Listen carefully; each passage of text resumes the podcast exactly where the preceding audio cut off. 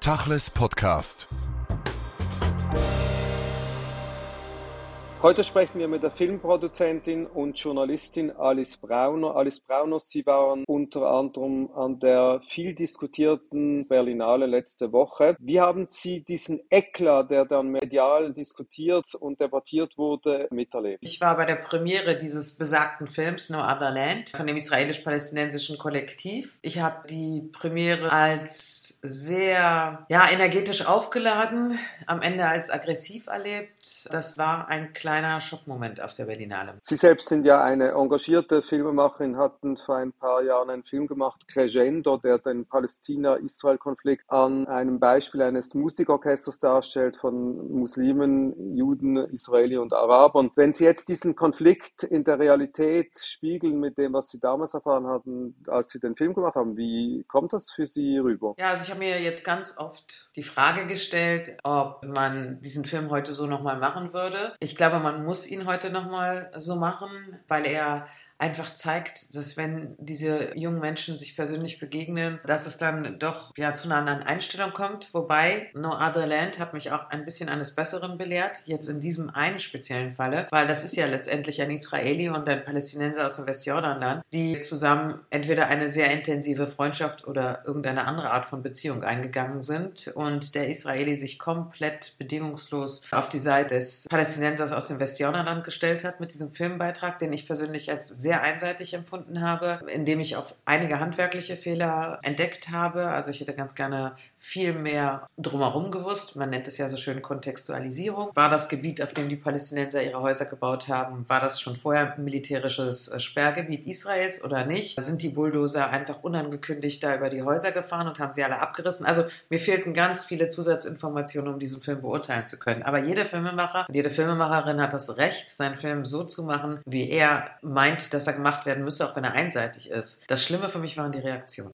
Die Reaktionen waren ja zweierlei Natur. Auf der Bühne die eine, aber dann die Nichtreaktion im Publikum. Ich war auf der Premiere dieses Films und da bin ich direkt danach, ähm, als der Abspann lief, aufgesprungen, weil ein Geschrei im Saal losging, im Kinosaal. Das war bei uns im Kino Kolosseum äh, ein Geschrei, ähm, Free Palestine, Free Palestine, aber so aggressiv und mit einer solchen Vehemenz, dass ich wirklich erstmal ins Foyer des Kino geflüchtet bin, fürchterlich geflucht habe, wie, wie, dieser Film instrumentalisiert wird, dann von allen Seiten mit Free Palestine Rufen überschüttet worden bin, sodass ich aus dem Kino gerannt bin und mir im Nachhinein erzählt wurde, dass zwei Menschen aufgestanden sind, die eben gesagt haben, Frieden für Israel und Palästina und die wurden niedergebrüllt, niedergebrüllt.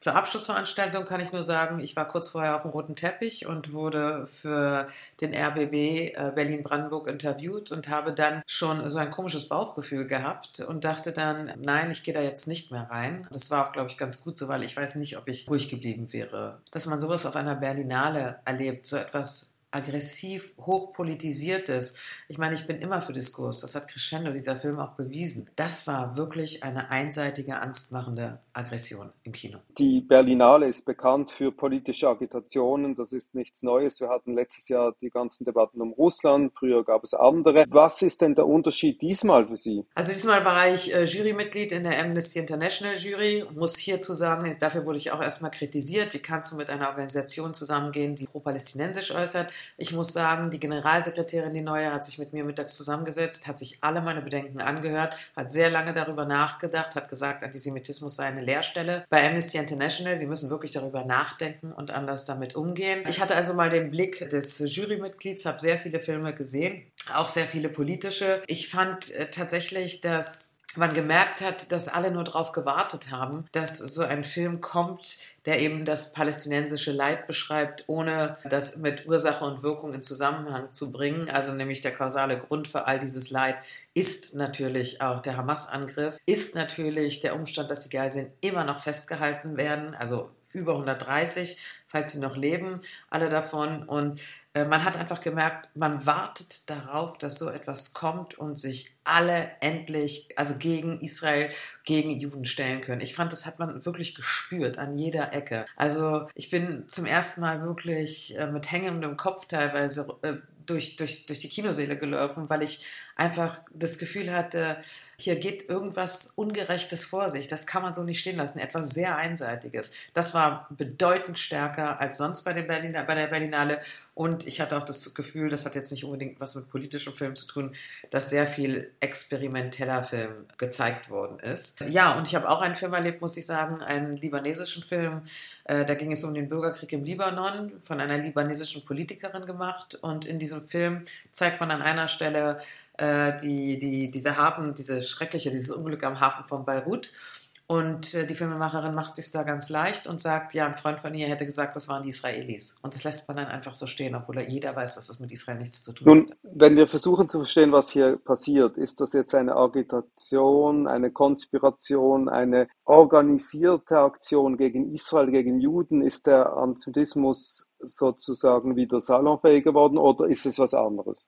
Es ist ganz klar die äh, Positionierung von sogenannten künstlerischen Linksintellektuellen, die Israel schon immer, schon in den 70er Jahren, wir kennen alle Henrik M. Broders Buch Antisemitismus von links, also die schon immer äh, Israel als kolonialistischen Übergriffsstaat äh, verstanden haben, die sich schon immer auf die Seite der Palästinenser gestellt haben.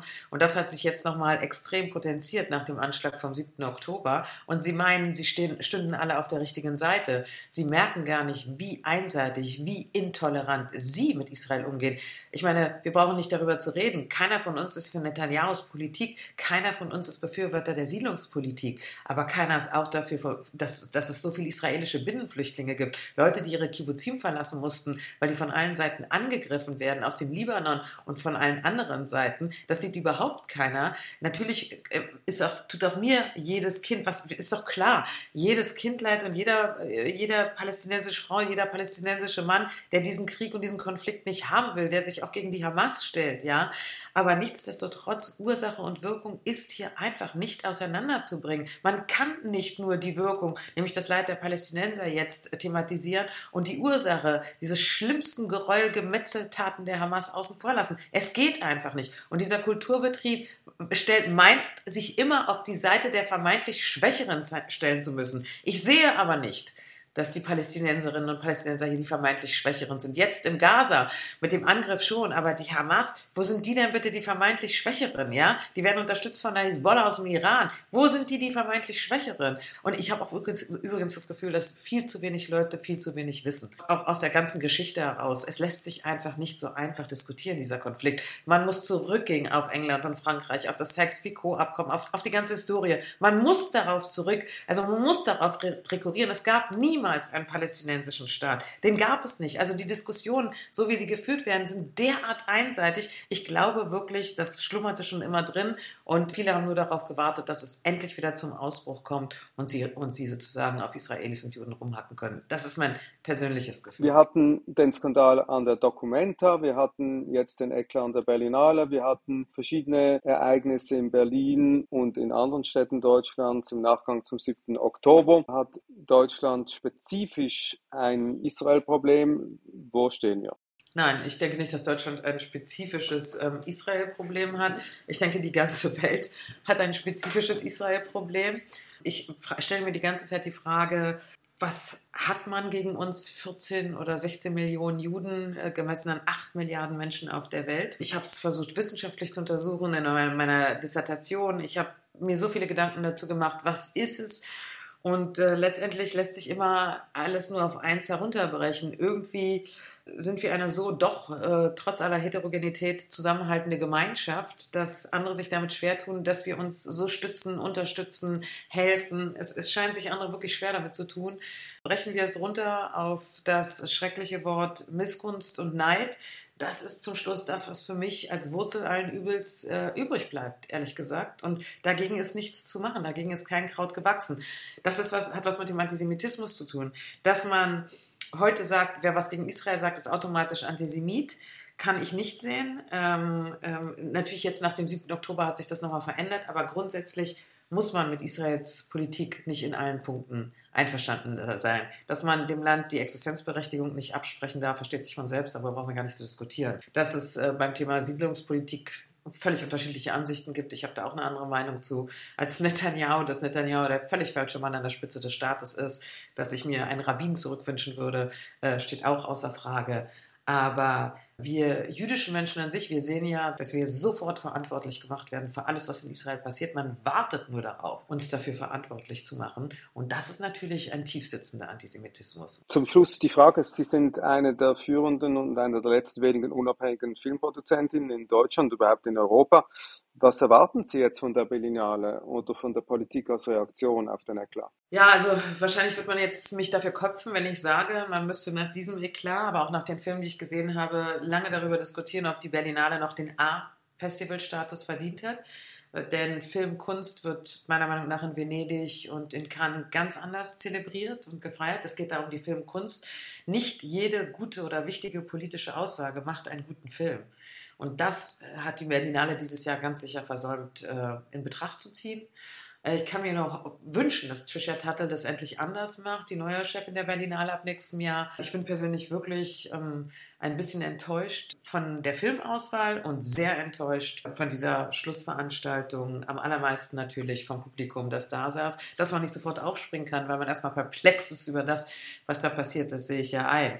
Aber dass eine Claudia Roth sich äh, da hinsetzt, äh, lacht und applaudiert, die hätte auch still sitzen können, wie das viele bei Martin Walser, Bubis zum Beispiel in der Paulskirche gemacht haben, als er seine Rede gehalten hat über die Auschwitzkeule. Also ich hätte mir erwartet, dass gewisse Leute da tatsächlich sehr ernst sitzen bleiben und nicht applaudieren. Das betrifft nicht nur die Berlinale, das betrifft auch einzelne Personen und Persönlichkeiten, muss ich sagen. Ich würde mir wirklich wünschen, dass die Filmkunst für die Berlinale 2025 wieder mehr im Vordergrund steht. Claudia Roth ist die Staatsministerin für Kultur in Deutschland. Der Kultursenator von Berlin hat vor einigen Wochen vorgeschlagen, dass man eine Antisemitismusklausel unterschreiben muss als Kunstschaffender, wenn er öffentlich gefördert werden soll. Das wurde dann zurückgezogen, aber plädieren Sie für solche Lösungen? Zwang hat noch nie was gebracht. Wofür ich definitiv plädiere, ist, diese Einseitigkeit zu vermeiden. Und das hätte auch auf der Berlinale vermieden werden können. Wenn ich so einen Film zeige, No Other Land, dann hätte ich unbedingt einen Film aus israelischer Sicht gezeigt, einen Dokumentarfilm, der auch die Opfer des, des 7. Oktober in den Vordergrund rückt oder die Familien der Opfer. Ich, es muss solche Angebote gegeben haben. Ich weiß, dass auch Filme eingereicht wurden, die sich mit dem Holocaust beschäftigen und die wurden abgelehnt, weil es hieß, es gab zu viele Holocaust-Filme. Ich habe keinen einzigen Holocaust-Film gesehen, aber vielleicht habe ich auch was verpasst. Also ich finde diese Einseitigkeit, diese Einseitigkeit, das war das Allerschlimmste. Man muss, wie gesagt, immer beide Seiten stellen.